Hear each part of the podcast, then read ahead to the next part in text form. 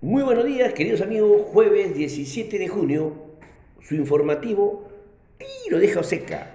Bien, queridos amigos, con los ánimos al tope, como filo de navaja de barbero, para ponernos al día en las informaciones y los hechos relevantes ocurridos en el Perú y en el mundo.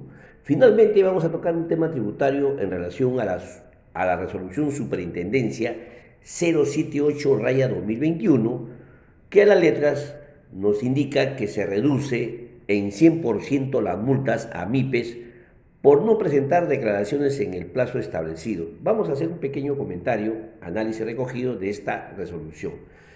Bien, queridos amigos, en el panorama internacional, en China, comunicó que liberará reserva de cobre, aluminio y zinc con el objetivo de frenar el avance de los precios de las materias primas y ayudar a mantener los márgenes de su industria manufactureras.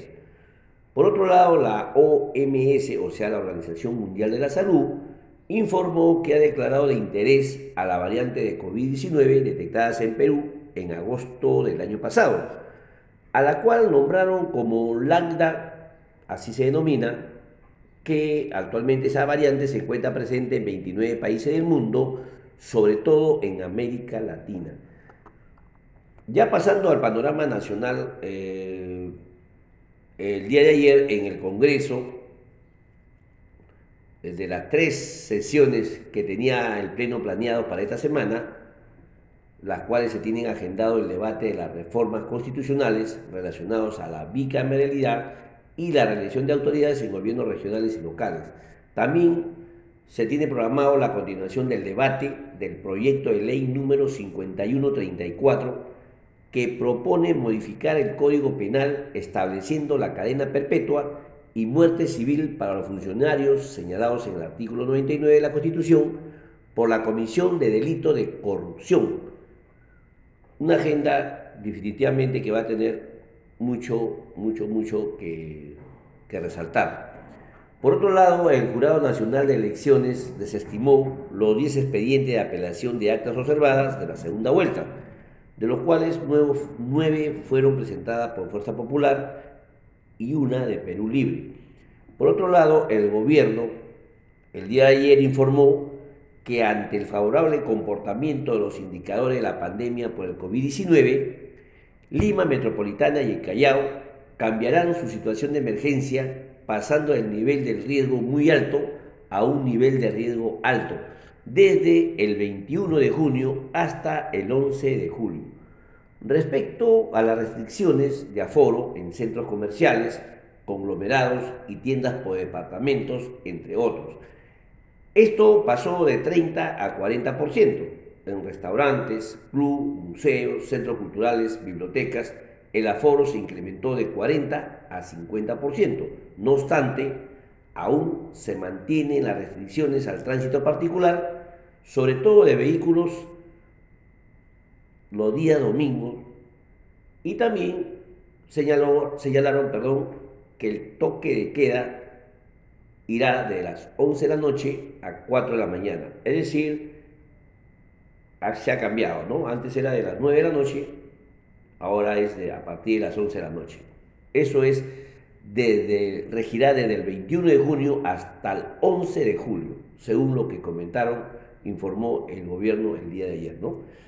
Por otro lado, en relación a la presentación legislativa del congresista Aaron Espinosa, se pronunciaron la Superintendencia de Banque Seguro, AFP y el Banco Central de Reserva, también el Ministerio de Economía y Finanzas donde eh, indican que la reducción de la edad límite de 55 a 50 años para los afiliados que puedan acogerse al régimen de jubilación anticipado, como sabemos fueron aprobados el día de ayer por la Comisión de Economía del Congreso, indicaron que este cambio incentivaría a que un grupo importante de trabajadores ya no sean parte del aparato productivo nacional y retiren el 95.5% de su fondo, lo que al mismo tiempo reduciría la posibilidad de acceder a una mejor pensión, ya que tendrían menos fondos para cubrir más años de vejez, dejando a este grupo etario vulnerable de caer en la pobreza.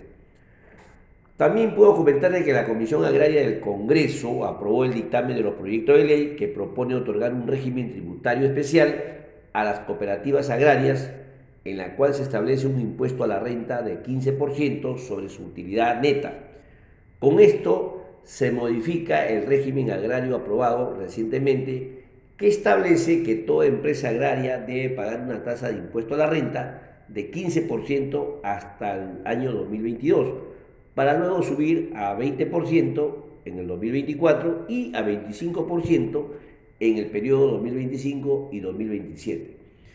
Por otro lado, el tipo de cambio ayer cerró ubicándose en 3.9086 nuevos soles por dólar. Por su parte, el Banco Central de Reserva intervino en el mercado cambiario colocando 47 millones de certificados de depósito reajustables.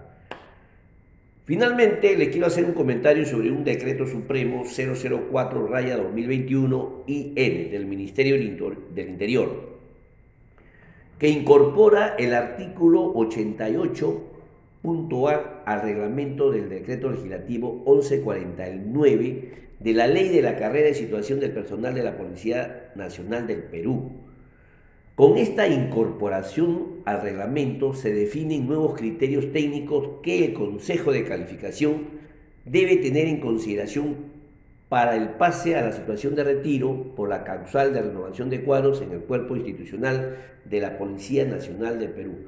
Y recogiendo la norma, le puedo dejar ocho criterios establecidos en el artículo 88.a.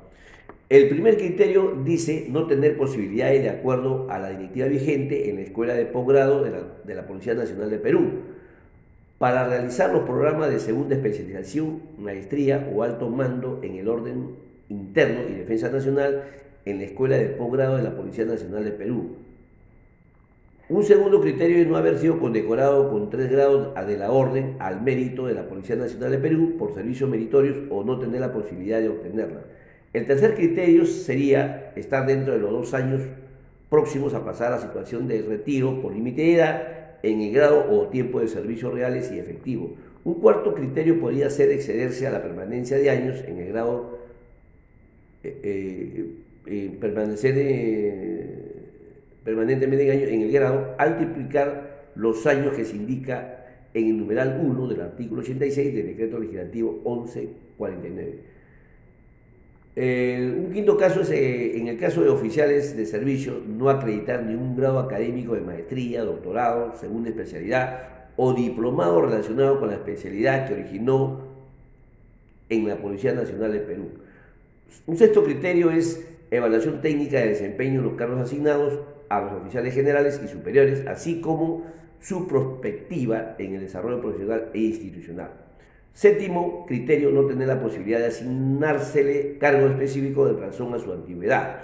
Y un octavo criterio final, haber presentado solicitud con firma legalizada notarialmente, peticionando su inclusión en el proceso al pase de retiro por la causal de renovación de cuadro, siempre que no esté incurso en los impedimentos especificados en la ley respectiva, quedando a criterio del Consejo de Calificación aceptarla o denegarla.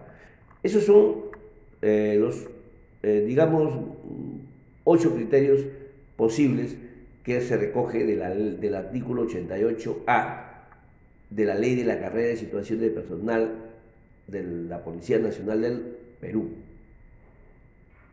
Bien, queridos amigos, interesante también eh, norma donde pues obviamente de una u otra manera va a regular todos los criterios técnicos que el Consejo de Calificación va a tener que tener en consideración para el pase a, la situación de retiro por las causales de renovación de cuadros en el cuerpo institucional de la Policía Nacional del Perú.